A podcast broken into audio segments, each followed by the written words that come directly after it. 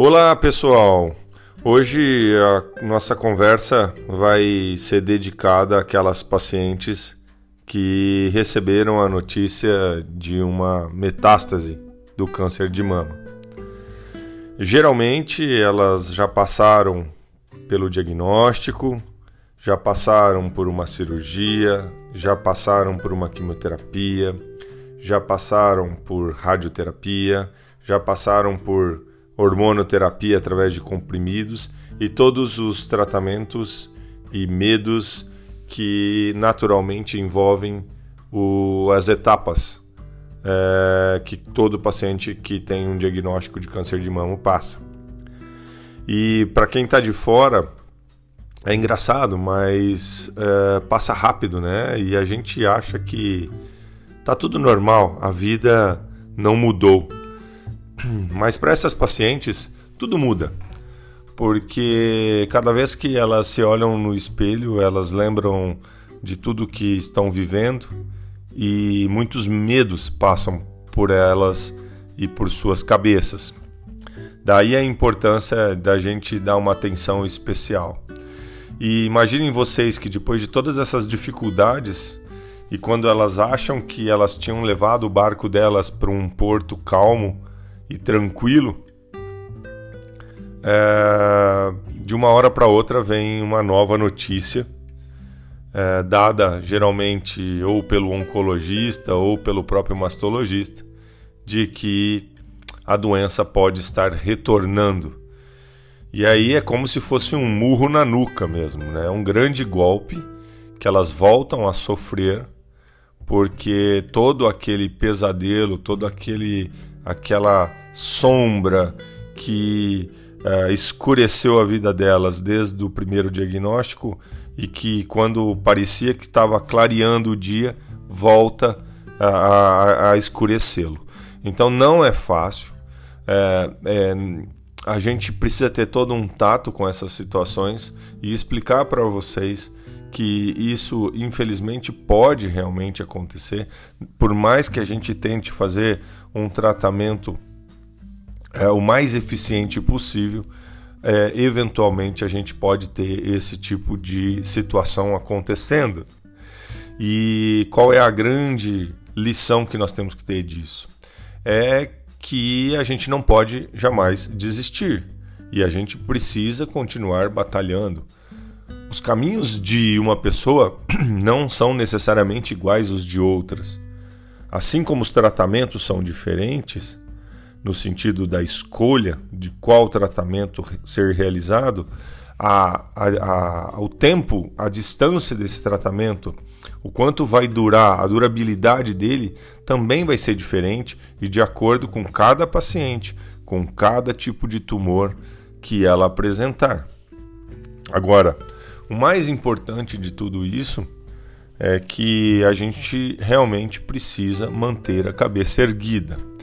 Então, é, são algumas comparações que são importantes serem feitas para que vocês entendam que não acontece só com vocês. O mundo ele é feito de situações que se repetem.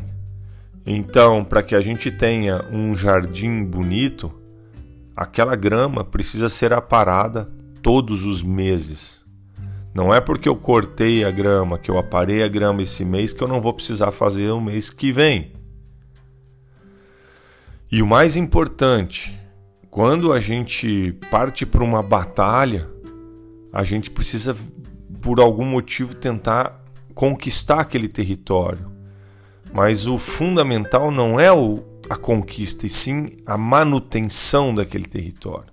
Então, quando vocês têm um problema, no caso o câncer de mama, vocês estão aparando a grama no primeiro dia, vocês estão conquistando um território nesse primeiro tratamento.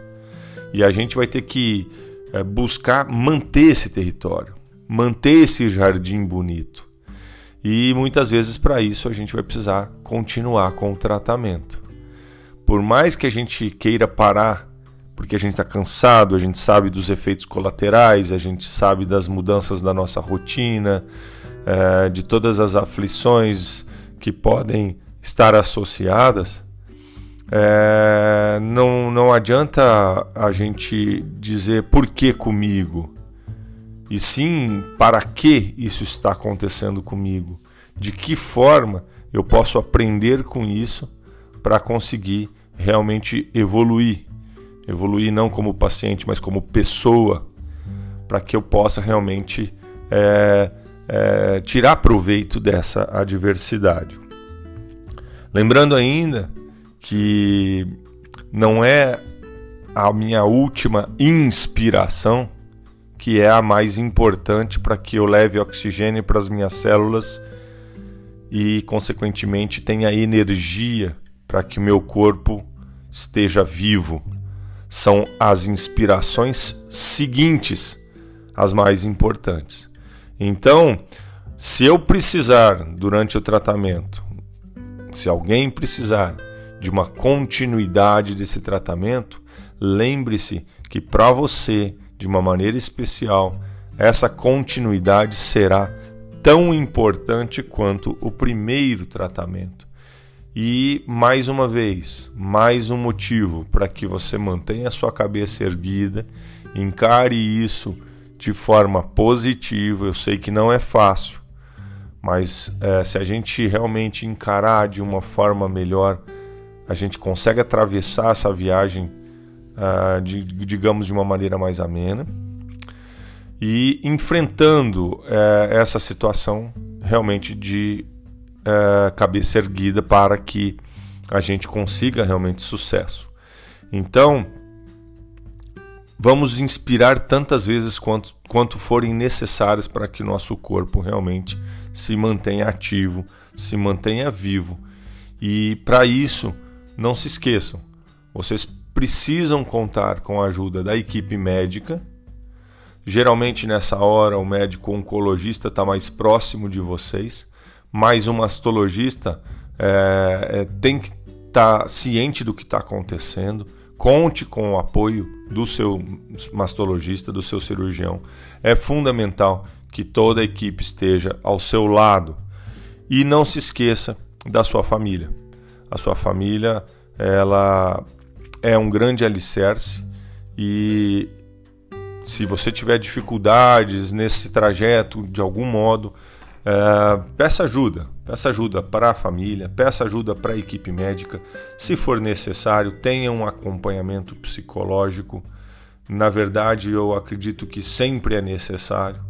Então, busque esse segmento, esse, esse apoio psicológico para que você tenha todas as armas necessárias para estar aparando corretamente o seu jardim, para que ele esteja sempre bem para que você mantenha suas bandeiras enfincadas nos seus territórios, para que ninguém tenha dúvida de que aquele território da saúde é seu e uh, mantenha suas respirações frequentes, ativas e profundas para que o seu corpo tenha toda a energia necessária para que você vença mais essa luta. Então conte sempre conosco, tá bom? Um beijo carinhoso, carinhoso para todas vocês que estão passando por esse momento do diagnóstico da metástase. Sabemos que isso não é fácil, mas vocês vão vencer de cabeça erguida. Bom, pessoal, era isso que eu queria deixar para hoje. Espero estar com vocês em breve.